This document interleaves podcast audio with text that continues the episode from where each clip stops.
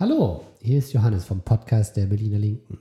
Ich habe heute ein Gespräch mit Niklas Schrader zur Berliner Innenpolitik geführt.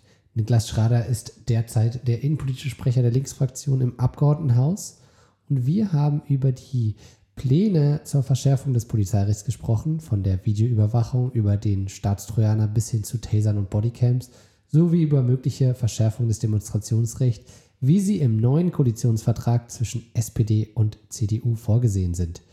Niklas hat den neuen Koalitionsvertrag mit den Entwicklungen der vergangenen Jahre kontrastiert, wo unter anderem die Berliner Linke dafür verantwortlich war, in ihrer Regierungsverantwortung, dass hier in dieser Stadt eine liberalere Innenpolitik verfolgt wurde und die Überarbeitung des Demonstrations- und des Polizeirechts nicht mit einer Verschärfung und einer Bürgerrechtseinschränkung einherging, sondern eben mit Verbesserung für die Bevölkerung und für die Bürgerinnen und Bürger. Wir haben auch grundsätzlich darüber gesprochen, wie eine linke Innenpolitik überhaupt aussehen kann, was sie ausmacht und wie eine bessere Polizeiarbeit ermöglicht wird, indem soziale Probleme nicht einfach mit Repression beantwortet werden. Es war ein wirklich spannendes Gespräch über die aktuellen Entwicklungen, die sie vertieft beleuchtet und eben auch einen geschichtlichen Blick dazu ermöglicht. Bevor wir jedoch in die Folge einsteigen, noch eine kurze Rückmeldung zu den aktuellen Entwicklungen des Podcasts. Kurz gesagt, wir sind wieder da. Die Erkältungswelle ist auch an uns nicht vorbeigegangen und hat mich mehrere Wochen außer Gefecht gesetzt. Seitdem ist Annika aus beruflichen Gründen verreist und auch Gäste sind krankheitsbedingt ausgefallen. So, das ist jetzt aber vorbei. Wir sind wieder da und es sollen wieder regelmäßige Aufnahmen erfolgen, außer unvorhergesehene Ereignisse machen dem einen Strich durch die Rechnung. In diesem Zusammenhang, Annika und ich möchten in den nächsten Monaten nicht nur mit Sebastian Koch als Landesgeschäftsführer über die aktuellen Ereignisse in der Stadt sprechen, sondern wir möchten auch weitere tiefergehende Gespräche mit Genossinnen und Genossen, mit Aktivistinnen und Organisatorinnen aus der Stadtgesellschaft führen. Was hat die CDU mit der Stadt vor in Zusammenarbeit mit der SPD? Wo müssen wir aktiv werden und uns organisieren? Damit, weit, damit Berlin weiter eine liberale Stadt bleibt, eine progressive Stadt bleibt und damit die soziale Frage eine linke Antwort erhält und nicht einfach beiseite gelegt wird. Das kommt alles nicht von allein, da müssen wir aktiv werden und uns eben organisieren.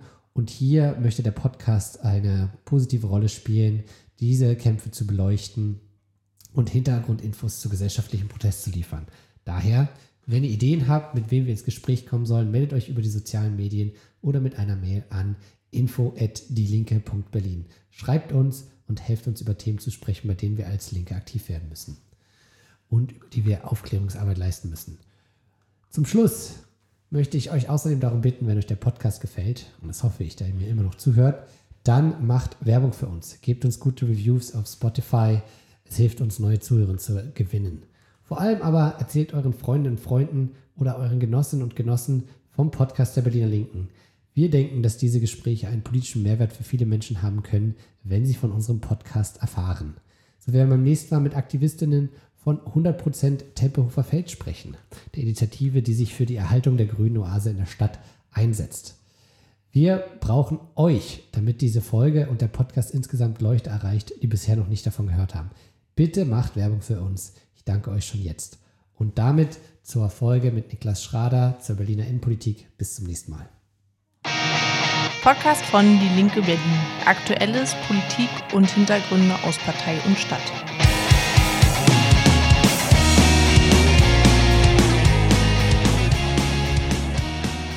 Hallo und willkommen beim Podcast der Linken Berlin. Äh, diesmal in einer Videoaufnahme.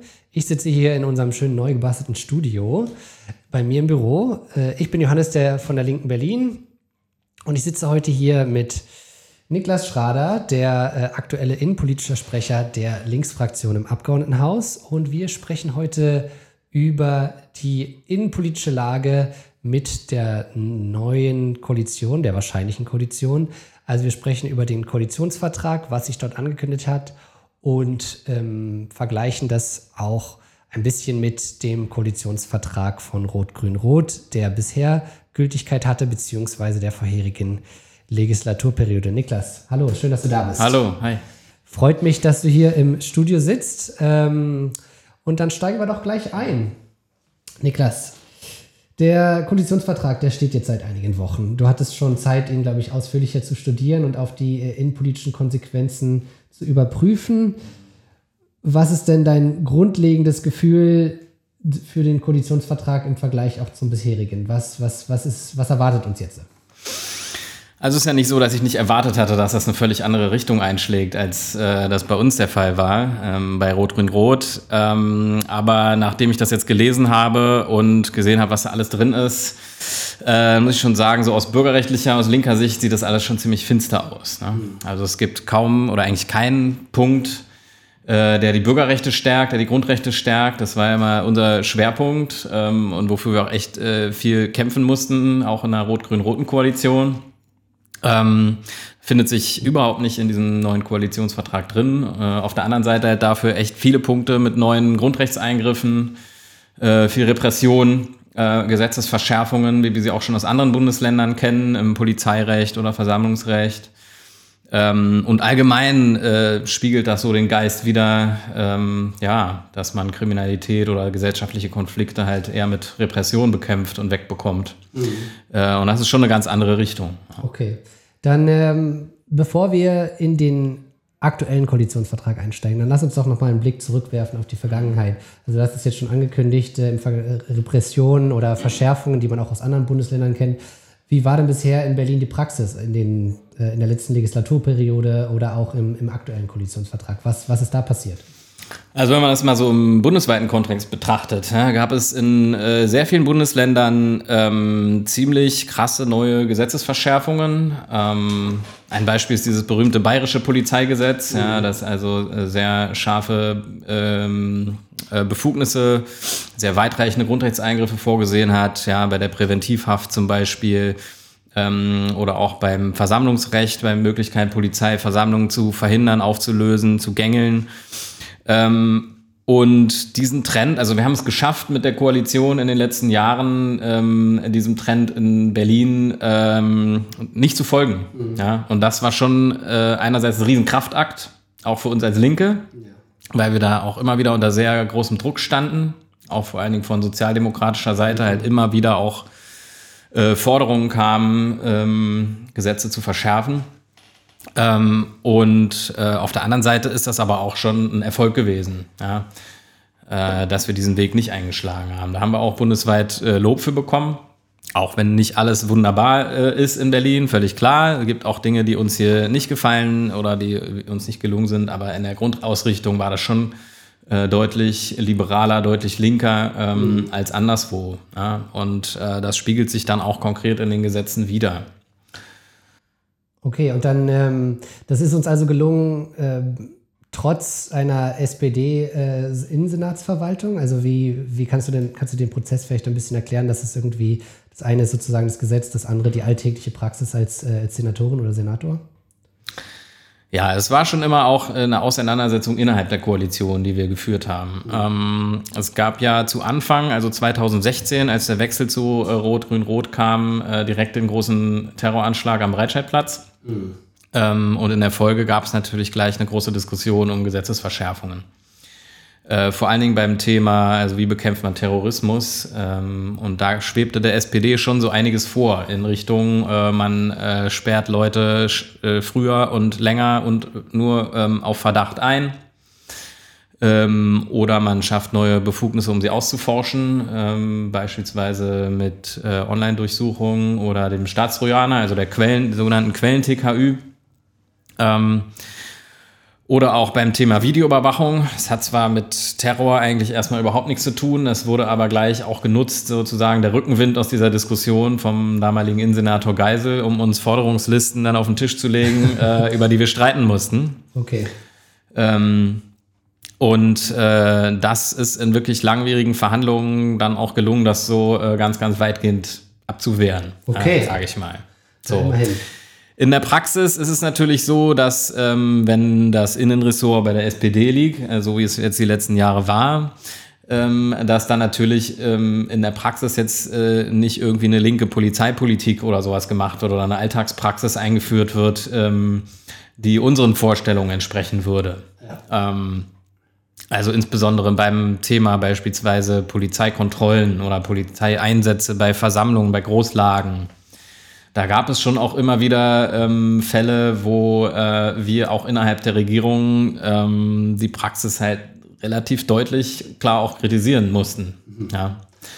So, und da hat man natürlich einen etwas anderen Einfluss, wenn man in der, innerhalb der Regierung ist. Ähm, und man wird auch schon eher gehört. Ja? ja. Äh, und ähm, insofern war das schon auch eine wichtige Funktion, die wir da hatten, glaube ich, als Regierungsmitglied. Und es halt schon auch eher Folgen hatte und auch nachgearbeitet wurde, wenn da irgendwie Fehler passiert sind oder einfach falsch gehandelt wurde. Okay, gut. Also du hast jetzt einige wichtige Punkte angesprochen, zu denen wir auch noch äh, kommen werden im Verlauf des Gesprächs. Äh, dann, dann steigen wir doch zunächst ein, äh, also oder ich habe zwei kurze Fragen, bevor wir sozusagen mhm. weitergehen. Nämlich einerseits kannst du vielleicht äh, die äh, Abkürzung Quellen TKÜ ja. nochmal äh, benennen, weil ich glaube, die wenigsten äh, Zuhörerinnen und Zuschauer wissen, was es heißt. Und zum anderen, äh, du hast gerade so nebenbei gesagt, äh, Videoüberwachung hat nichts äh, mit Terrorismus zu tun. Warum denn eigentlich nicht? Okay, also das erste Quellen-TKÜ, ähm, das ist eine sehr lange Diskussion, die wir in, in Deutschland schon führen über die Befugnis ähm, also zur sogenannten Quellentelekommunikationsüberwachung. Das ah. ist sozusagen die Abkürzung. Äh, da geht es darum, dass ähm, bestimmte Kommunikationswege, wie beispielsweise Chats, ja, also WhatsApp äh, oder Signal oder ähnliches, äh, die sind ja von Ende zu Ende verschlüsselt. Äh, das heißt also, mit klassischen ähm, Telefonüberwachungsmethoden ähm, kommen die Behörden da nicht rein. Äh, deshalb müssen Sie auf dem Gerät der Zielperson ähm, eine Software installieren, heimlich. Das ist der, ja, nennt man auch Staatstrojaner, also ne, eine, eine Software, die äh, dieses Gerät ausspioniert und die dann diese äh, Nachrichten, die en, am Ende am Gerät ankommen, dann abfangen. Das muss heimlich passieren. Ja. Und das große Problem ist dabei, dass es bis jetzt immer, also es ist nicht möglich, äh, das zu tun, ähm, ohne auch den Rest oder äh, andere Kommunikation äh, auf dem Gerät abzuschöpfen oder das System an sich auszuspionieren. Das lässt sich nicht trennen. Okay. Und potenziell lässt sich so ein Trojaner auch immer wieder äh, erweitern. Ja? Mhm. Also das berührt dann einfach die, die äh, intimste Privatsphäre der Menschen. Ich meine, wir wissen alle, auf unseren Handys ähm, und auf alles. unseren Rechnern haben wir alles Privates drauf. Ja, ja bis ins Letzte, ja. Ähm, und das ist also wirklich ein sehr intensiver, heftiger Grundrechtseingriff, ja. der da stattfindet. Okay. So. Und der heimlich passiert, der dadurch auch noch größer ist. Man, man bekommt es nicht mit. Ja, es gibt jetzt im Bundesrecht ähm, schon teilweise Befugnisse dafür. Mhm. Ähm, allerdings erst äh, zur, zur, Aufklärung von Straftaten, also nachdem sie äh, passiert ist. Ja. Und im Polizeirecht, das als Ländersache, was man äh, als Ländersache ähm, regeln kann, ähm, da gibt es das in Berlin noch nicht. Das wäre also vor der Straftat äh, zur Gefahrenabwehr oder zur Verhinderung von Straftaten. Okay. Ja? Das gibt es in Berlin nicht. Äh, einige Bundesländer haben das schon eingeführt. Ähm, aber Berlin noch nicht, wie gesagt. Das lag, würde ich sagen, auch ganz wesentlich, ganz wesentlich an uns. Also das liegt ja. an den Bundesländern, sowas einzuführen tatsächlich. Im Polizeirecht, also es gibt äh, Befugnisse für die Polizei, da ist es Bundesrecht, äh, äh, für, da ist es Landesrecht. Ja. Ähm, und äh, nach der Straftat, also für Staatsanwal äh, staatsanwaltschaftliche Ermittlungen, die die Polizei dann ausführt, das ist Bundesrecht. Ja. Ähm. Und in einigen Bundesländern gibt es, das, äh, gibt es das sogar schon für den Verfassungsschutz. Das ist dann auch wieder Ländersache, wenn es ein Landesverfassungsschutzamt ist. Okay, gut, danke für die Erklärung. So, ja. Äh, dann noch kurz zur Videoüberwachung. Ja, Videoüberwachung, naja, es hat deshalb nichts mit Terrorismus zu tun, weil äh, terroristische Taten sich dadurch natürlich nicht verhindern lassen und äh, sich auch, glaube ich, keine, ähm, kein Terrorist davon abhalten lässt, wenn da irgendwo Kameras stehen, äh, so etwas zu begehen, weil die Taten sind ja gerade darauf ausgerichtet, ähm, große Aufmerksamkeit zu erzeugen. Und ah, ich glaube, okay. es ist eher sozusagen in deren Sinne sogar, wenn ja. alles auf Kameras aufgenommen ist und man es sieht, um möglichst großen Angst und Schrecken zu verbreiten. So, es ist also bei sowas vollkommen wirkungslos. Ja. Ähm, was aber, wie gesagt, äh, die SPD damals nicht daran gehindert hat, im Rückenwind dieses Terroranschlags das zu fordern. Ja, ja. mit der Begründung, naja, man könnte dann ja im Nachhinein äh, dann die Täter identifizieren oder so ein Ding festmachen. Ähm, naja, das gelingt aber in der Regel auch auf andere Weise, wenn, das, wenn die halt nicht äh, tot sind, wie beispielsweise der äh, Attentäter vom Breitscheidplatz dann wenige Tage später. Ja. Gut, äh, dann gehen wir doch direkt zu den Grundrechtsfragen äh, Bürgerrechten über. Also was äh, ist denn in, in, deinen Augen, was haben wir denn jetzt von der neuen Koalition zu erwarten? Jetzt haben wir ein bisschen zurückgeguckt, was mhm. wir verhindern konnten. Das war also damals schon ein bisschen ein Kampf. Jetzt hat die SPD den Partner an der Seite, der vermutlich eher sogar noch schärfer Grundrechte einschränken möchte. Also was, was deine Einschätzung? Genau, also das erste, das hatte ich ja schon gesagt, es gibt keinen einzigen Punkt, wo man sagen kann, hier werden mal die Rechte von äh, Bürgerinnen und Bürgern gestärkt äh, gegenüber den Behörden, gegenüber dem Staat. Das ist ja eigentlich auch erstmal der Sinn von Grundrechten. Es sind ja Abwehrrechte gegen den Staat. Ähm, das hatten wir in der vorherigen Koalition äh, durchaus in einigen Punkten geschafft.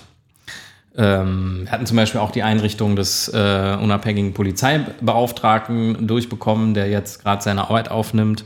Also sowas alles äh, findet sich in diesem Koalitionsvertrag nicht. Ähm, und auf der anderen Seite gibt es halt äh, jede Menge neue ähm, Grundrechtseingriffe und Befugnisse. So, wenn man sich jetzt beispielsweise das Polizeirecht anschaut, ähm, kann man da schon mal einige Punkte nennen, ja. Also, wie gesagt, die Videoüberwachung soll eingeführt werden. Ähm, das ist noch so ein bisschen kryptisch formuliert, in welchem Umfang ähm, und äh, mit welcher Intensität. Äh, ob das jetzt wirklich flächendeckend passieren soll. Die sagen, das wird an den äh, kriminalitätsbelasteten Orten stattfinden. Da sind aber schon so einige in Berlin, ja, Cottbusser Tor beispielsweise, Hermannplatz, Görlitzer Park. Alexanderplatz, ähm, Teile der Hermannstraße. Also es ist schon ähm, sehr viele Hotspots, wo viele Menschen unterwegs sind. Nicht nur Kriminelle ähm, vor allem. Nicht nur Kriminelle, natürlich, jede ja. Menge Menschen, ja. ja. Ja, Also man geht sozusagen einfach dort lang und wird automatisch dann mit überwacht. Man würde dann mit überwacht werden, mit einer gewissen Speicherfrist sozusagen wird das äh, erstmal aufgenommen und gespeichert und dann nach einer gewissen Zeit, äh, die wir jetzt vorher noch nicht kennen, wird das dann wieder überschrieben. Aber wir wissen natürlich auch unabhängig von der Speicherfrist, ähm, schon allein das Bewusstsein, überwacht zu werden, äh, führt dazu, dass Menschen sich anders verhalten. Und das ist natürlich auch etwas, was wir immer äh, in der Argumentation auch nach vorne gestellt haben. Also, dass Menschen überwacht werden, ihr Verhalten anpassen. Ja, ja es, es, fördert die an, es fördert angepasstes Verhalten, es unterdrückt unangepasstes Verhalten. Und das ist natürlich was, was in so einer Stadt wie Berlin irgendwie ähm, eine Entwicklung ist, die wir so nicht wollen. Ja, ja, ja. Also es äh, unterdrückt irgendwie, äh, äh es fördert irgendwie angepasstes Verhalten, aber Führt es denn überhaupt zu weniger Kriminalität in den meisten Fällen? Das ist äh, eher unklar, oder? Das ist mitnichten bewiesen. Okay. Ja.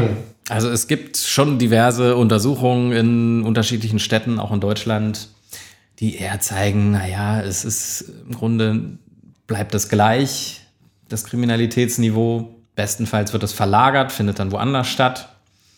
Ähm, aber ein richtiger, nachhaltiger Rückgang, der lässt sich damit nicht erzielen. Ja. Und das ist ja auch immer so ein Teufelskreis. Äh, es wird begründet, man will an einem Ort ähm, Kameras aufstellen, um die Kriminalität zu senken. Ähm, die Kriminalität verlagert sich, die Menschen machen das woanders so, Drogendealen, was weiß ich, Raubtaten und so weiter, Taschendiebstahl. Ähm, die Leute machen das woanders, was dazu führt, dass man dann an einem anderen Ort ähm, eine Begründung hat, sowas einzuführen. Und ja. so kann dann Schritt für Schritt auch eine flächendeckende Videoüberwachung eingeführt werden. Ne? Also so eine, so eine technische Lösung versucht man für ein soziales äh, Problem irgendwie einzuführen, die aber eigentlich das Problem nur verlagert und dann dazu führt, dass man am Ende eine Stadt hat wie London, wo irgendwie man überall permanent überwacht wird. Ja, so sieht man. London hat auch kein äh, niedrigeres Kriminalitätsniveau als, als andere Großstädte. Ja? Ja. Also das ist auch nicht als Berlin.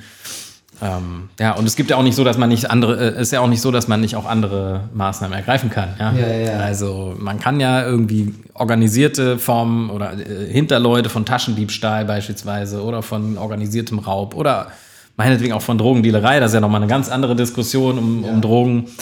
Ähm, muss man natürlich die Behörden in die Lage versetzen, sich hinter die zu klemmen. So. Und da hapert es schon. Also das ist schon eher so eine Maßnahme, die ist halt relativ günstig ist sichtbar, man kann den Leuten erzählen, ja, wir tun hier was für die Sicherheit, aber am Ende das Ergebnis, naja. Okay, also, also auch so eine Kosten-Nutzen-Rechnung, ohne wirklich viel Erfolg dann Bürgerrechte einzuschränken.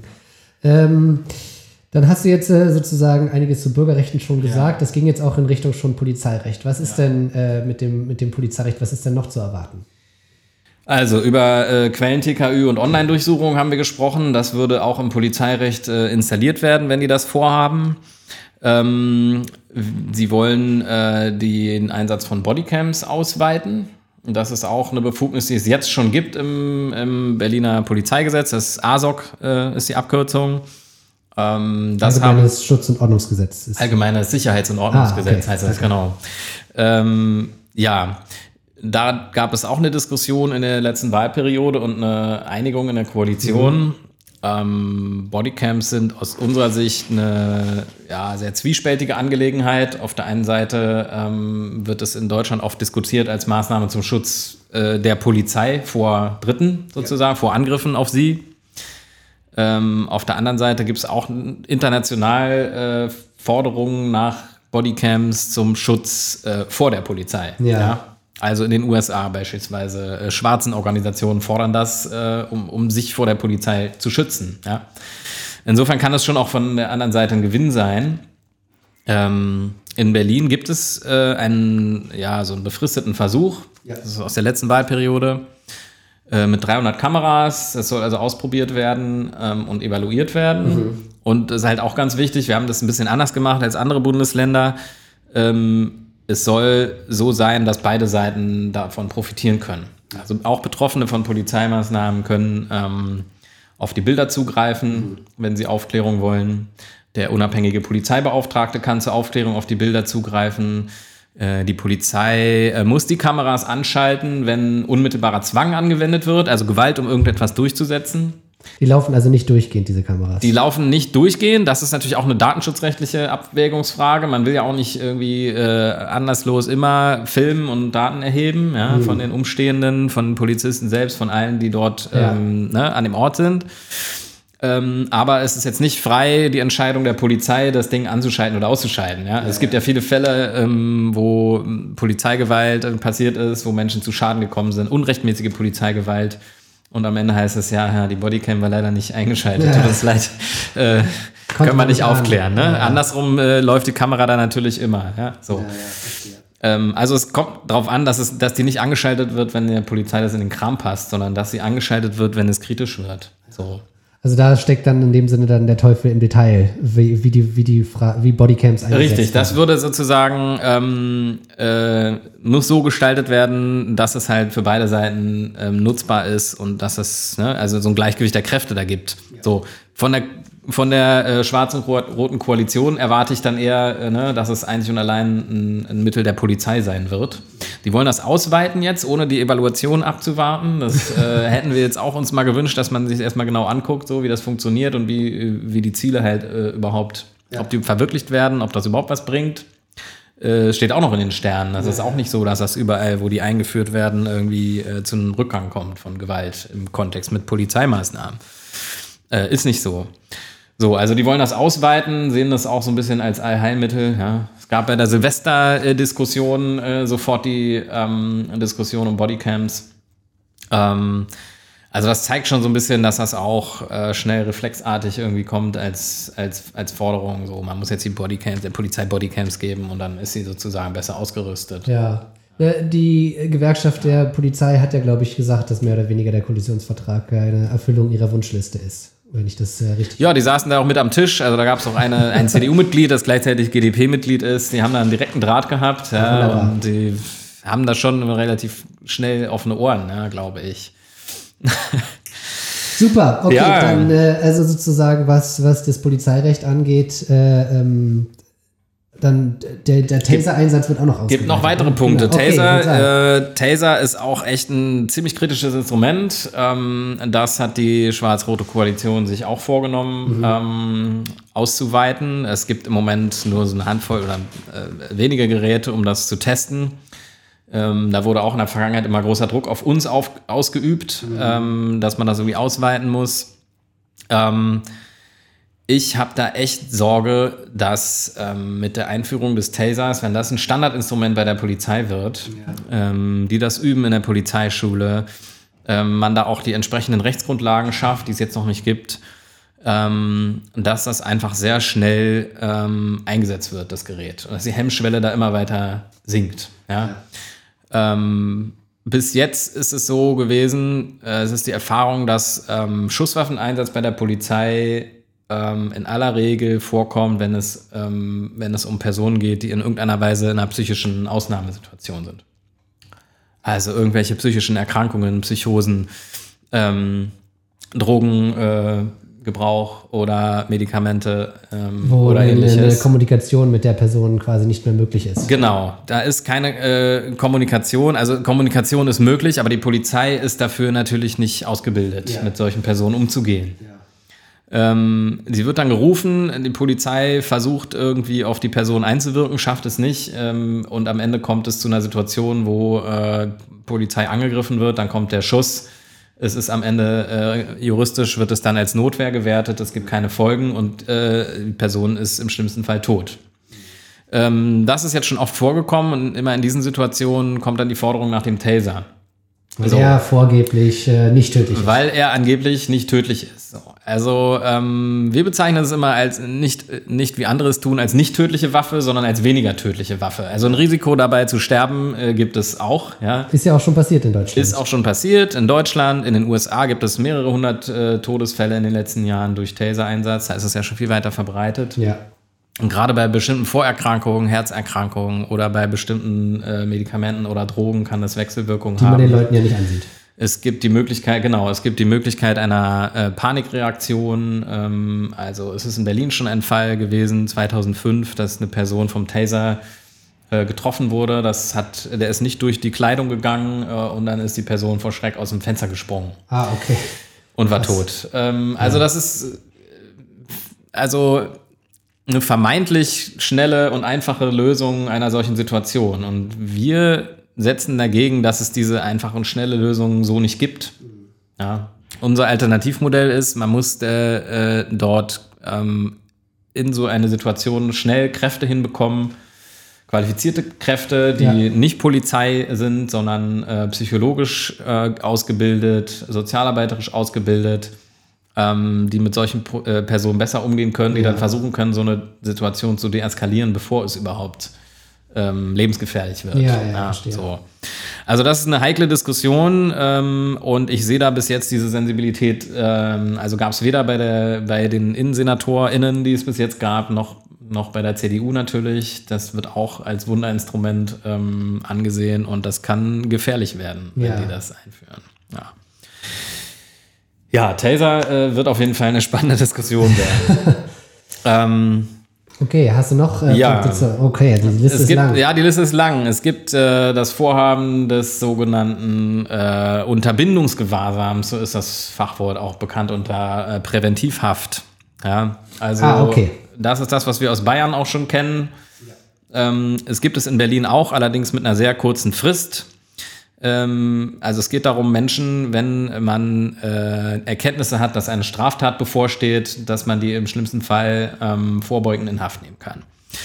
Ähm, in Berlin ist das maximal 48 Stunden möglich. Das hat Rot-Rot-Grün noch verkürzt, von vier Tage auf 48 Stunden. Und das war ein Punkt, den wir durchsetzen konnten in der letzten Wahlperiode. Weil das wirklich, also man, man, man hat einen Verdacht, es gibt keinen Beweis.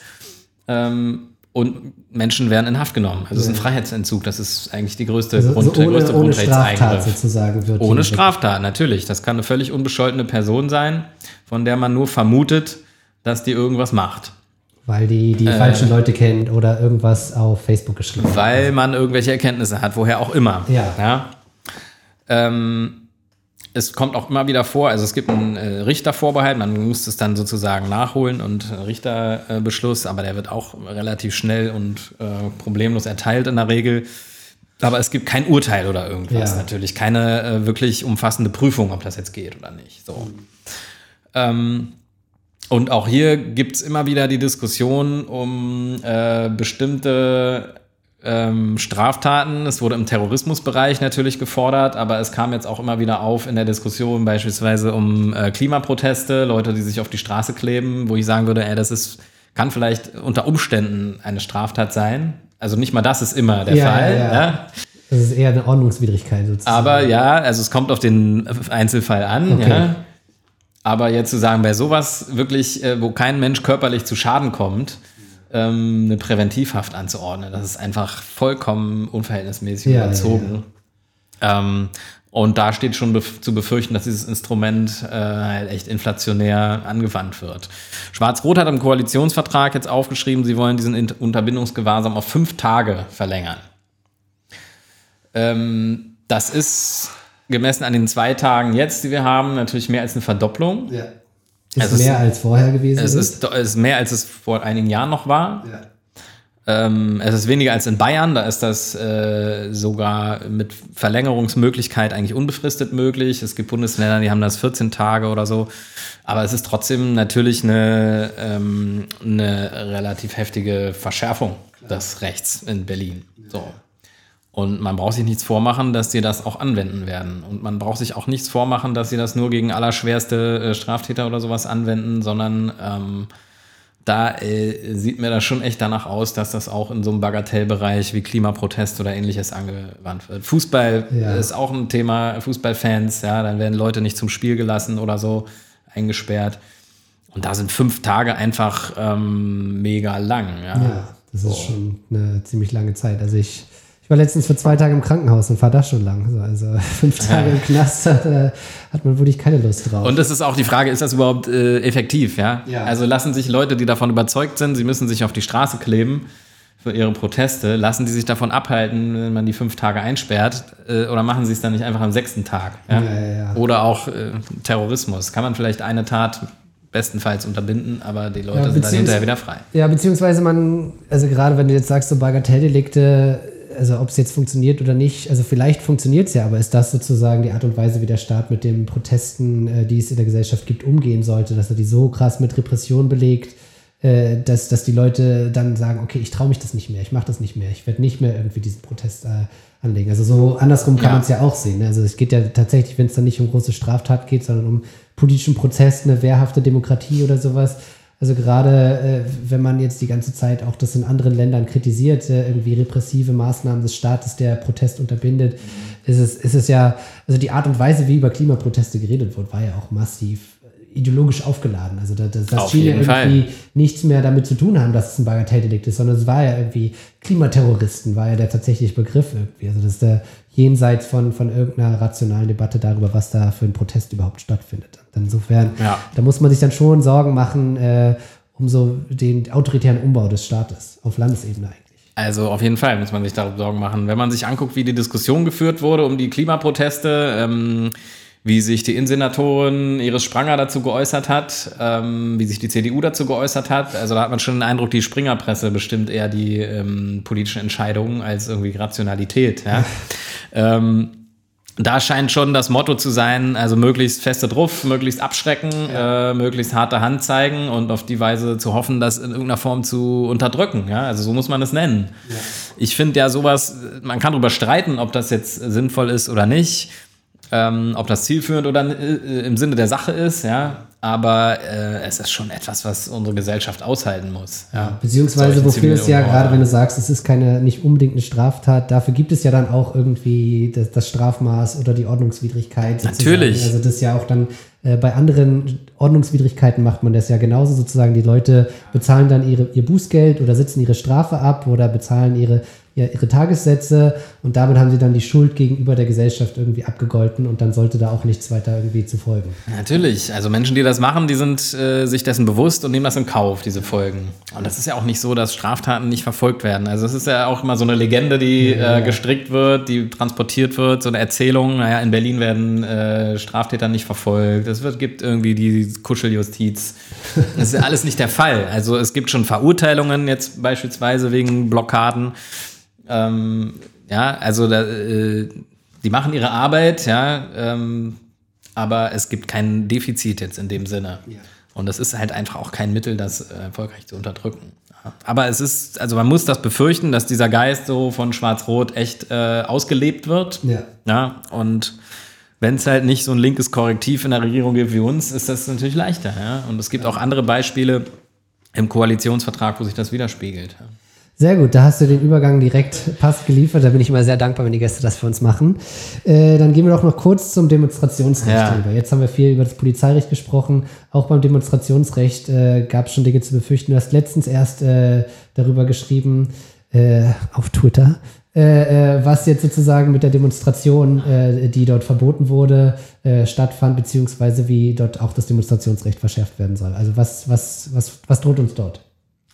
Ja, also erstmal kann man vielleicht auch noch mal einen kleinen Blick zurück machen. Ähm, es gab in der letzten Wahlperiode eine Änderung des Versammlungs-, also ein neues Versammlungsrecht in mhm. Berlin. Ähm, äh, also wir haben es Versammlungsfreiheitsgesetz genannt. Das war, sollte so schon ein bisschen den Geist widerspiegeln.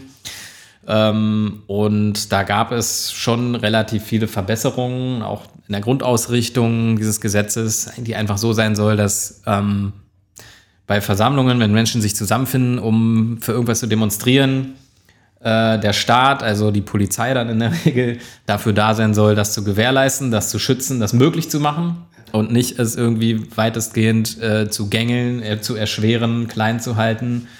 Ähm, oder eine Versammlung so auszurichten, dass sie für die Polizei möglichst bequem zu handhaben ist. Ja. ja?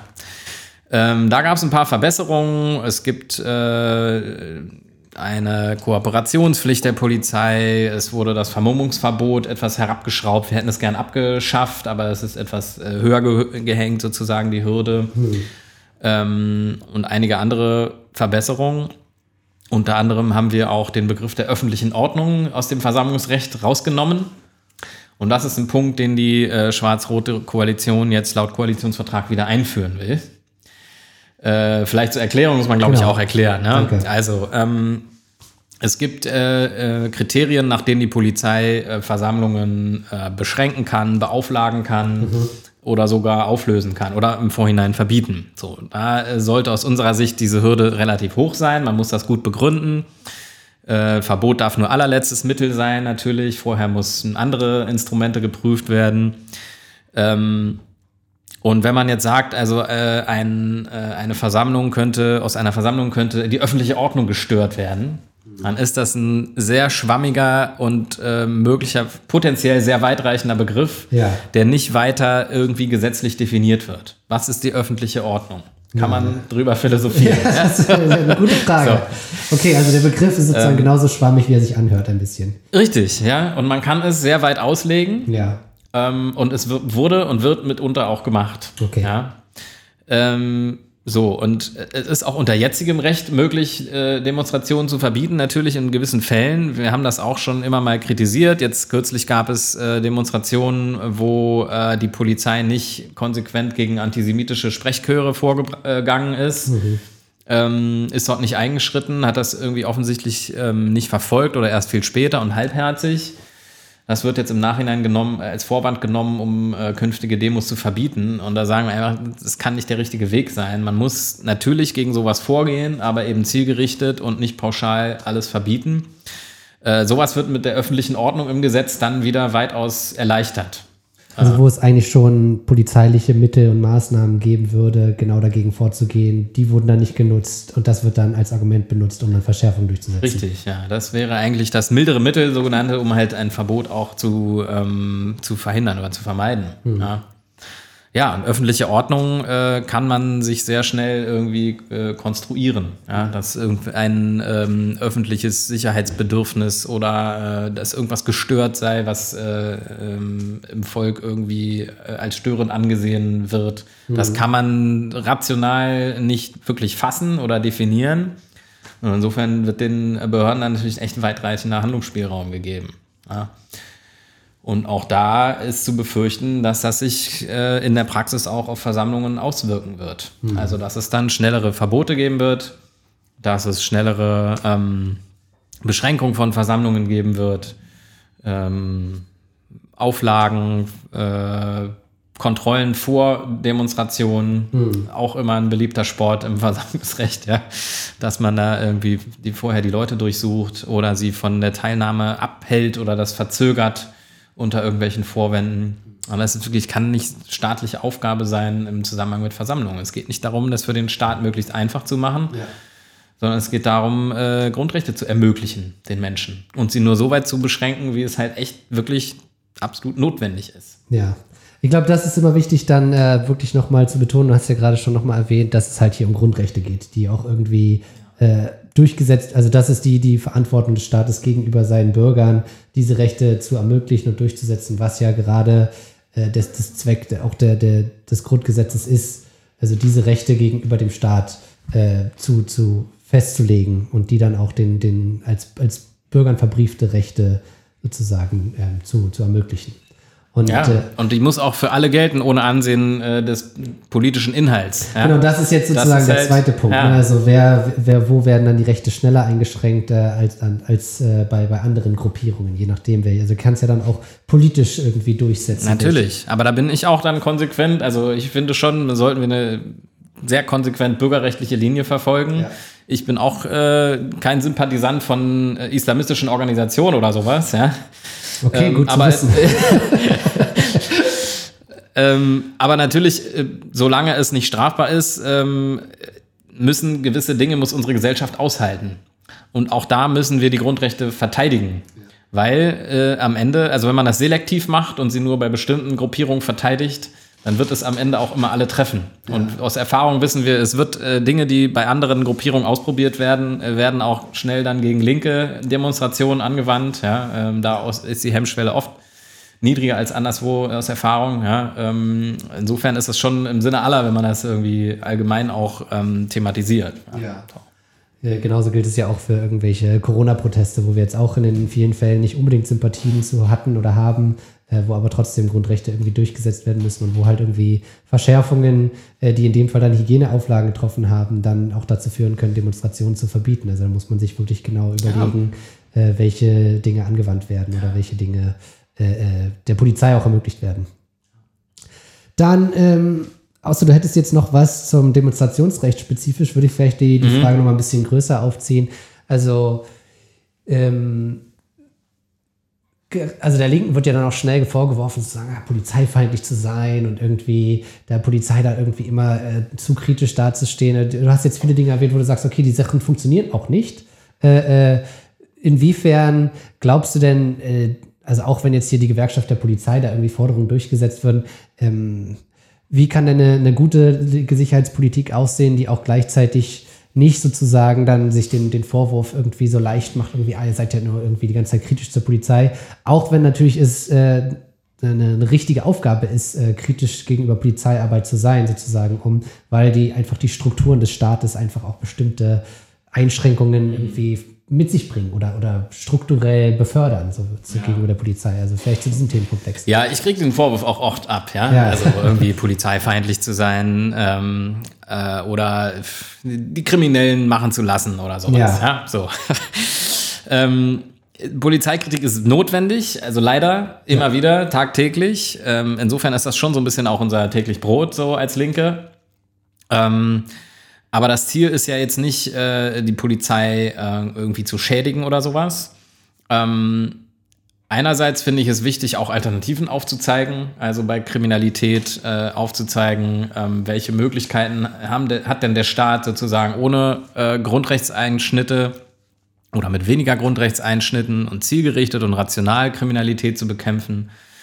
Inwieweit muss man da vielleicht auch auf andere äh, Dinge gucken, auf Ursachen gucken, auf soziale Ursachen? Ähm, Statt immer sofort auf Repression Statt auf. Repression. Ähm, wenn, wir, wenn ich mir die Diskussion am Kotti angucke, äh, oberste Priorität bei der Innensenatorin der SPD hatte diese Kotti-Wache. Ja? Also das ist einfach die Vorstellung, äh, da machen wir jetzt diese Wache hin und dann wird alles besser. So, äh, gibt aber viele, viele andere Maßnahmen, mit denen man viel mehr erreichen kann. Ähm, sich besser um die Drogenkonsumenten vor Ort zu kümmern, Übernachtungsplätze zu schaffen, äh, mehr Sauberkeit zu schaffen, in die bauliche Substanz investieren, mehr Freizeitmöglichkeiten für Jugendliche und so weiter und so fort.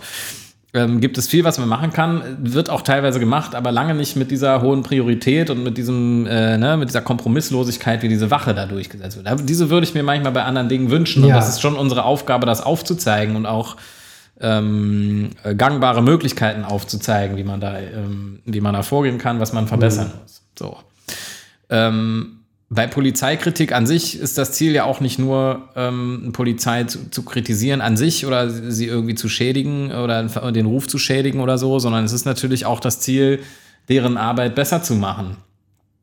Äh, deren Arbeit diskriminierungsfrei zu machen, beispielsweise. Ähm, äh, oder äh, irgendwie dafür zu sorgen, dass Gewalt eben nur auf rechtsstaatlichen Grundlagen und verhältnismäßig angewandt wird. Ähm, und das finde ich wichtig, da immer drauf zu gucken. Und das sehe ich auch nicht als äh, polizeifeindlich an. Ja. Na? Auch wenn es manchmal so wahrgenommen wird. Also es immer diese Abwehrhaltung gibt, Ja. auch gerade von Polizeigewerkschaften äh, und Funktionären so aus der, aus der Ecke. Ja. Ähm, beim Thema Polizeikontrollen, riesige, riesige Diskussion, die wir in Berlin hatten um Racial Profiling. Ähm, so nach der Black Lives Matter Bewegung ist es in Berlin ja auch irgendwie, hat es sehr an Fahrt aufgenommen. Mhm.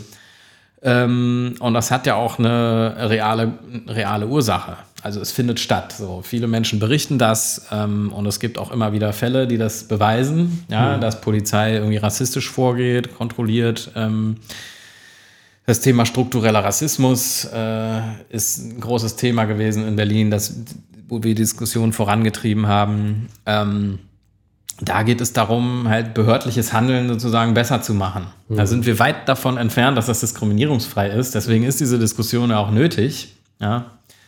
Aber das ist sozusagen das Ziel, das halt äh, äh, ja, ähm, besser zu machen. Ja. Also ich glaube, ähm, du hast jetzt schon angedeutet, es geht auch gar nicht darum, jetzt den einzelnen Polizisten oder die einzelne Polizistin sozusagen irgendwie so einen moralischen Vorwurf zu machen, sondern um die Strukturen äh, zu kritisieren, die irgendwie zu äh, diskriminierendem Verhalten führt, zu bürgerrechtseinschränkenden Verhalten äh, führt und, und besser zu machen, in dem Sinne ja auch, also wenn weniger Gewalt, also man muss es sich auch andersrum vorstellen, ne? also wenn die Polizei Gewalt anwendet, das rein technisch, das geht auch nicht komplett äh, äh, irgendwie an den Leuten vorbei. Ne? Also das hat ja auch eine psychologische Konsequenz, wenn man zum Beispiel jemanden umbringt. Auch wenn der Mensch psychologisch gestört war. Also vielleicht wäre es ja auch für die einzelnen Polizisten gut, nicht Gewalt anzuwenden, die dann irgendwie eine, eine Rückwirkung auf ihre eigene Psyche hat. Also abseits davon, dass es auch um die Leute geht, die Opfer dieser Polizei, also oder vor allem um die Opfer dieser Polizeigewalt geht. Ne? Man kann es ja auch andersrum sehen. Äh, die Polizei selbst sollte eine Arbeit machen, die vielleicht für sie erfüllend ist, die auch irgendwie zweckgemäß ist, die vielleicht äh, äh, äh, die, die gut funktioniert und eben aber auch äh, ihre Arbeit insofern zu erleichtern, dass bestimmte Kriminalität gar nicht, gar nicht erst vorkommt. Also wenn, wenn die Leute ja.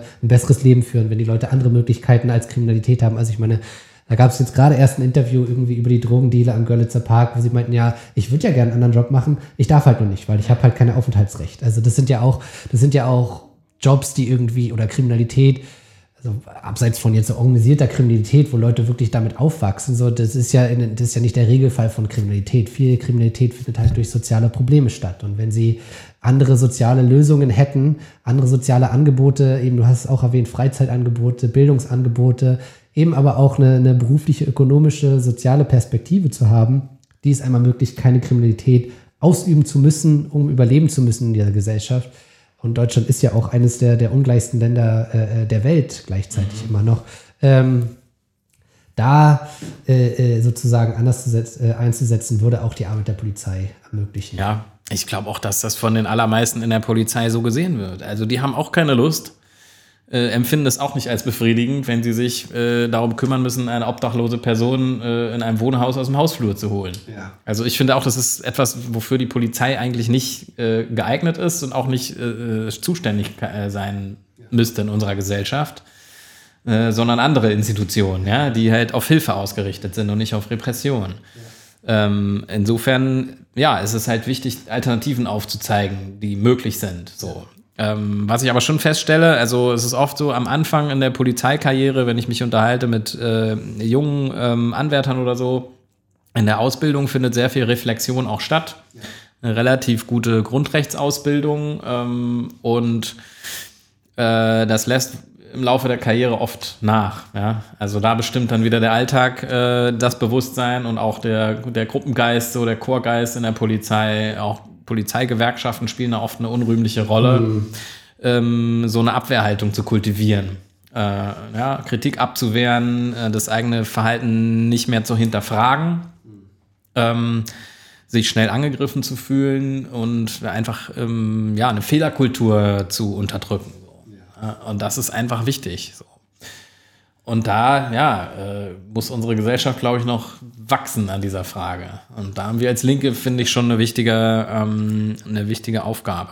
So. Ja, also da auch so einen rationalen, kritischen ja, Umgang so. zu finden. Aber um wieder mal auf die Koalition zu kommen, ich sehe diese, diesen Geist in der schwarz-roten Koalition nicht, sondern ich sehe genau das Gegenteil, nämlich ähm, eher ähm, ja, die Haltung, ähm, Kritik an Polizeihandeln ähm, eher nicht aufkommen zu lassen. Ja? Ja. Es gab diesen äh, etwas verschwurbelten, berühmten Satz, über den in den sozialen Medien viel diskutiert wurde, über Polizeikontrollen. Ja.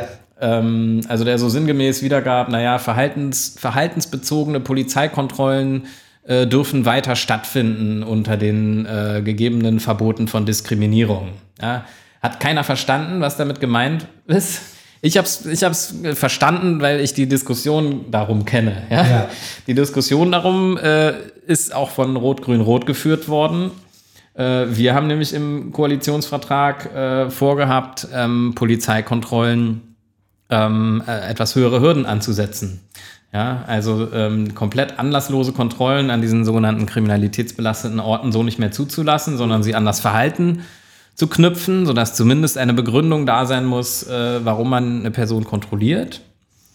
Ähm, und äh, das, was jetzt Schwarz-Rot sich da aufgeschrieben hat, ähm, soll sozusagen das Signal aussenden, ähm, wir machen mal Schluss mit der Diskussion. Das also Polizei soll machen, ja. wir lassen die in Ruhe und hört mal auf, uns dafür ständig zu kritisieren. Und wir stellen uns äh, so. vor sie sozusagen, wenn es zu irgendwelchen Fehlverhalten kommt, das dann in den Medien landet. Ja, sozusagen die Haltung, ja, Racial Profiling gibt es nicht, ist ja verboten. Genau, also das, Niklas ist ein sehr dankbarer Gast. Der macht immer die Übergänge genau, wie ich sie brauche. Also du sagst sozusagen, äh, äh, Racial Profiling natürlich ist verboten. Da gab es auch schon Verfassungsurteile zu. Ist ja auch irgendwie klar. Es ist ja ein rassistisch diskriminierendes Verhalten. Ist nicht weiter verwunderlich. Das ist die formale Situation. Aber in der Praxis geht es darum, wie kann man es dann tatsächlich auch in der Polizeiarbeit äh, äh, möglichst verhindern. Natürlich. Man, also einfach ins Gesetz zu schreiben, es ist verboten, das bringt nichts. Ja. Es ist verboten, schon äh, übers Grundgesetz. Ja ähm, kann man natürlich ins Polizeigesetz auch nochmal reinschreiben. Ja? Fand die SPD eine ganz tolle Maßnahme, haben wir gesagt, ja, können wir machen, äh, schadet nicht. Ja? Es hat symbolischen Charakter. Hilft ja? aber, aber man braucht Instrumente dagegen. Man braucht äh, eine Selbstreflexion, man braucht eine gute Ausbildung in der Polizei und man muss Betroffene in ihren Rechten stärken. So, das was, was wir, äh, war etwas, was wir äh, gemacht haben in der letzten Wahlperiode. Wir haben den unabhängigen Polizeibeauftragten geschaffen. Mhm. Wir haben das Landesantidiskriminierungsgesetz geschaffen, wo sich Betroffene bei Diskriminierungsfällen hinwenden können äh, an eine Ombudsstelle, die äh, Rechte hat, die untersuchen kann, unabhängig solche Fälle. Ähm, gab es auch äh, sehr, sehr große Abwehrreaktionen ja. aus, aus den Polizeigewerkschaften von der CDU. Äh, ganz schlimm, ja. Das sind Dinge, womit wir versuchen, ähm, sowas wie Racial Profiling äh, zu verhindern oder zumindest zu reduzieren. Ne? Also man braucht Instrumente. Äh, die Kontrollquittung stand im Koalitionsvertrag von Rot-Grün-Rot. Mhm. Also das Recht von Personen, sich das quittieren zu lassen, wenn sie kontrolliert werden. Da, wo draufstehen muss, äh, Ort, Zeit, äh, kontrollierende Beamte und ähm, Grund und man dann äh, zu solchen Institutionen oder äh, zu seinem Rechtsanwalt oder vor Gericht oder Ombudsstelle oder wo auch immer hingehen kann und seine Rechte einfordern. Das wir jetzt aber nicht äh, durchsetzen konnten, weil sozusagen die Koalition frühzeitig ändert. Die Kontrollquittung, also äh, würde ich Gift drauf nehmen, wird jetzt von Schwarz-Rot nicht eingeführt werden. Das fand die SPD schon nicht so gut, das stand trotzdem drin, ja, ja. haben wir durchbekommen. Ähm, aber äh, das werden die natürlich nicht machen. Ja? Die sagen, Polizeikontrollen sollen so stattfinden, die Polizei macht das schon alles gut und richtig, äh, reden wir nicht weiter drüber. Ja, den, den kann man schon vertrauen. Okay, ich glaube, wir haben einen äh, guten Ritt durch die, die zentralen wichtigen Themen gemacht. Jetzt machen wir noch den spaßigen äh, Teil zum Schluss. Ja. Spaßig, je nachdem, wie man so persönlich drauf ist. Ähm, ich meine, man kann es ja auch so sehen, um mal irgendwie einen kritischeren Einstieg zu machen. Irgendwie die Ampelkoalition leistet in den sozialen Problemlagen dieses Landes eigentlich sehr, sehr wenig aber zumindest Kiffen soll egal werden. Also das ist ja super. Dann kann man, kann man sich schön einen wegrauchen, während man sich die Miete nicht mehr leisten kann. So kann man es natürlich auch sehen. Äh, trotzdem ist es natürlich aus Bürgerrechtsperspektive eine gute Sache, äh, wenn Drogen legalisiert werden sollen. Jetzt äh, kommt es zu einer vollständigen Legalisierung anscheinend doch nicht. Ähm, es soll zur Entkriminalisierung kommen, Cannabis Social Clubs. Äh, ich rede jetzt über die Bundespolitik, aber was hat es denn mit Berlin zu tun? In Berlin sollte es auch Drug-Checking geben. Vielleicht kannst du zu dem Aspekt zum Abschluss nochmal was sagen. Okay, ja, wir wollten in Berlin ja immer so ein bisschen Vorreiter sein bei dieser Diskussion um Legalisierung. Ähm, Berlin wollte so ein Modellprojekt äh, machen nach dem alten Betäubungsmittelrecht äh, zum Thema Abgabe von Cannabis. Das mhm. wurde beantragt, ähm, muss durch Bundesbehörden genehmigt werden, ist abgelehnt worden. Das heißt, das hing in der Schwebe bislang. Berlin konnte da nicht weitermachen, ähm, die kontrollierte Abgabe von Cannabis irgendwie zu testen. So, jetzt gibt es äh, diese Einigung von der Ampel. Ähm, wo immerhin Entkriminalisierung dabei ist und die Einführung von solchen Cannabis Social Clubs. Das ist ein Modell, das wir als Linke auch immer äh, propagiert haben, ja, weil das nicht kommerziell ist, das ist selbstbestimmt, die Leute können sich zusammentun. Ähm, das hat viele Vorteile. Ist allerdings so, dass die Ampel das wohl auf 500 Mitglieder beschränkt, was äh, zur Folge hat, dass es sehr, sehr viele Clubs in Berlin geben müsste. Ähm, und das wird die Nachfrage natürlich auch nicht decken. Äh, insofern glaube ich, dass der Schwarzmarkt auch weiter bestehen bleibt. So. Ähm, wenn es keine wirkliche äh, Abgabe in lizenzierten Geschäften oder sowas gibt. Jetzt gibt es die Möglichkeit, Modellprojekte oder soll es die Möglichkeit geben, Modellprojekte in bestimmten Regionen zu machen. Ähm, da müssen wir jetzt mal abwarten, unter welchen Voraussetzungen das der Fall ist, was dafür irgendwie geleistet werden muss. Aber natürlich liegt nahe, dass Berlin sowas macht, weil wir haben dafür Pläne. Es gab zumindest bisher immer den politischen Willen, das zu machen. Ja. Ähm, und in Berlin gäbe es natürlich auch äh, die Nachfrage. Das kann ich mir gar nicht so. vorstellen. ja. Ähm, also man müsste diese Pläne ein bisschen anpassen, was Berlin da gemacht hat. Das ist sehr hochkarätig ähm, von Wissenschaftlern entwickelt werden, äh, entwickelt worden, ähm, mit einer wissenschaftlichen Begleitung, das in einem gewissen Umfang zu testen. Und ich glaube, da könnte Berlin zeigen, dass das funktioniert. Ja? Dass davon äh, das Abendland nicht untergeht, dass der Konsum nicht steigt äh, sondern dass man im Gegenteil versuchen kann, ähm, zu erreichen, dass Menschen risikoärmer konsumieren, es vielleicht weniger konsumieren. Das ist ja das grundlegende Ziel eigentlich, was wir immer in der Drogenpolitik hatten und was auch bei Rot-Rot-Grün im Vordergrund stand, ähm, dass man äh, nicht die Abstinenz in den Vordergrund stellt, ja, mhm. sondern dass man akzeptiert, dass Menschen Drogen nehmen und dass man aber eben ähm, versucht zu erreichen, dass sie so konsumieren, dass es den Körper nicht schädigt oder nicht so stark oder, schädigt genau. ähm, ne, und dass bestimmte Begleiterscheinungen nicht so äh, schlimm sind. Schadensreduktion in dem Sinne. Genau, das ist dieses, dieses Konzept der Schadensreduktion. Ja, das hat sich auch in dem Drug-Checking, hat sie angesprochen, äh, wieder gespiegelt. Das war ein Projekt, das ähm, wir auch vorangetrieben haben, das jetzt starten soll, wo wir schon sehr lange drauf warten. Ja, also Menschen soll die äh, Möglichkeit gegeben werden, äh, eine Substanz, die sie äh, wo auch immer erworben haben, testen zu lassen und ähm, daher zu wissen, was ist da drin, ist das das, was ich vermute oder das, was ich ja. kaufen wollte, äh, ist das in der gleichen Konzentration, sind da Beimischungen äh, gefährliche Stoffe dabei ähm, und ähm, dann mit einer Aufge Risikoaufklärung das dann gegebenenfalls zu konsumieren oder eben auch davon abzusehen, ja, wenn es ja, gefährlich ist. Wenn irgendwelche synthetischen Produkte im genau. Cannabis drin sind. Ja, das ist echt ein Projekt, wo ich auch merke auf Veranstaltungen und äh, ähm, in der medialen Diskussion gibt ein riesen äh, Interesse. Die Leute warten darauf, ähm, scharren mit den Füßen, wollen, dass es endlich losgeht. Ja, ja. Äh, Schwarz-Rot hat das jetzt ähm, wohl nicht gestoppt. In ihrem Koalitionsvertrag steht jetzt erstmal, die wollen das so als Modellprojekt erstmal machen. Ähm, muss man jetzt mal gucken, ob es auch wirklich kommt. Ich glaube es erst, wenn ich sehe, weil es wirklich schon lange gedauert hat. Ne? Ja, ja. Macht natürlich weiter Druck.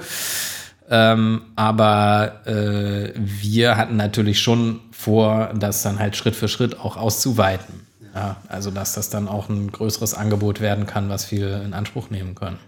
Also man könnte in dem Sinne sagen, so die gesetzlichen Möglichkeiten, wir und vielleicht in Zusammenarbeit mit den Grünen wollten das so, so stark wie möglich ausreizen, die, die rechtlichen Möglichkeiten, die haben gegeben wurden und die jetzt äh, vermutlich vergrößert worden wären. Und bei einer SPD, die relativ konservativ ist, auch in ihrer aktuellen Führung äh, zusammen mit der CDU kann man nicht davon ausgehen, dass sie die rechtlichen Möglichkeiten bis zum letzten ausreißen wird, sondern äh, man kann sich glücklich schätzen, wenn das Projekt, was jetzt angeplant ist, sozusagen umgesetzt wird. Da kann man sich glücklich schätzen. Man kann so, sich sogar erstmal glücklich schätzen, wenn äh, dieses Vorhaben der Ampel überhaupt durch den Bundesrat kommt. Das ist ja auch nochmal so eine äh, Problematik. Ja? ja. Ähm, das muss vom Bundesrat bestätigt werden. Im Bundesrat hat die CDU eine Mehrheit.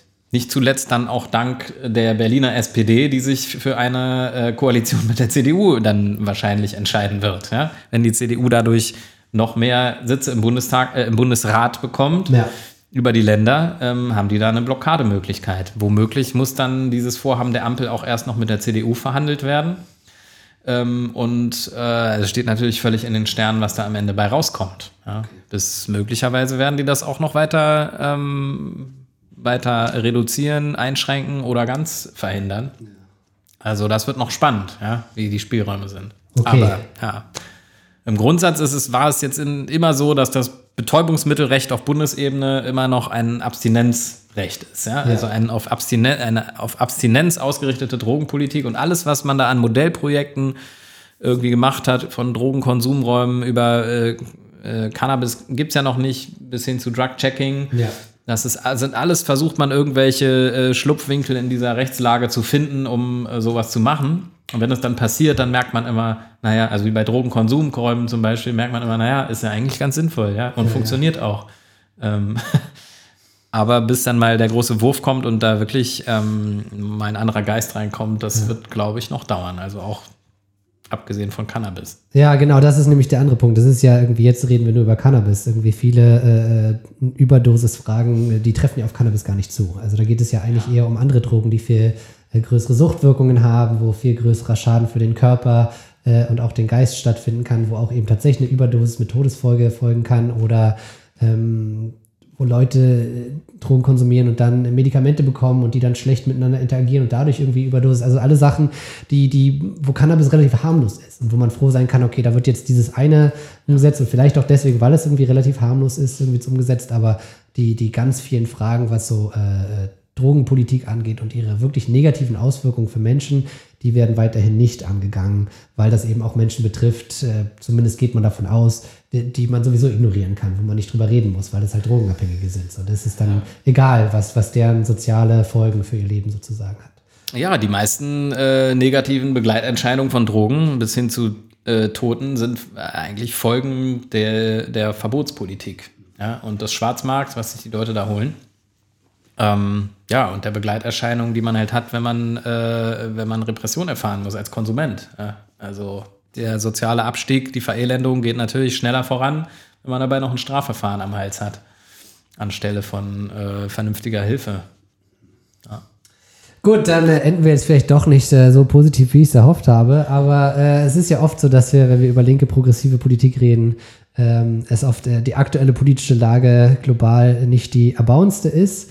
Trotzdem ist es wichtig, dass wir darüber gesprochen haben und dass wir das Thema auch äh, warm halten. Insofern bedanke ich mich bei dir, Niklas, dass du hier warst. Das war wirklich sehr spannender Einblick in die bisherigen, in die vergangenen äh, Dinge, die wir umgesetzt haben oder die versucht haben umzusetzen und in dem, was wir jetzt äh, dem wir vermutlich sehenden Auges entgegengehen müssen und äh, wo man auch natürlich Druck machen muss, dass irgendwie weitere Verschlechterungen verhindert werden, beziehungsweise dass die positiven Dinge, die man irgendwie angesetzt hat, tatsächlich auch durchgesetzt werden. Ja, das ist vielleicht nochmal so ein kleiner Lichtblick, also Ja. um mal damit zu schließen vielleicht. Ähm, also dreieinhalb Jahre, die, die äh, diese Koalition jetzt äh, wahrscheinlich äh, vor sich haben wird, das ist nicht lang, ja. Ähm, die werden vielleicht nicht alles davon ähm, in die Wege leiten können. Und ich glaube auch, dass gerade bei diesen Themen, so Polizeirecht, Bürgerrechte, es echt viele Menschen in Berlin geben wird, die dagegen protestieren werden, die sich das nicht gefallen lassen wollen. Wir hatten in, in Bayern bei dem Polizeigesetz dort, äh, gab es riesengroße Massendemonstrationen. Ich glaube, sowas kriegen wir in Berlin auch hin, wenn sowas kommt. Ja? Also da gibt es, glaube ich, eine ziemlich aktive Zivilgesellschaft in Berlin, mit der wir natürlich irgendwie zusammen Druck machen müssen. Also da habe ich schon auch Hoffnung. Genau, insofern organisiert euch, meldet euch bei uns, wenn ihr euch für Bürgerrechte einsetzen wollt. Da gibt es viel zu tun, da haben wir unsere Aufgaben vor uns und vor allen Dingen äh, in dreieinhalb Jahren eine Wahl zu gewinnen, um weiter Bürgerrechtsverbesserungen durchzusetzen und eine andere Drogenpolitik für diese Stadt, die es verdient hat und die es sich auch, glaube ich, in der großen Mehrheit wünscht. Insofern danke dir nochmal, Niklas. Danke fürs Zuschauen und bis zum nächsten Mal. Tschüss. Das war der Podcast von Die Linke Berlin. Aktuelles, Politik und Hintergründe aus der Partei und Stadt.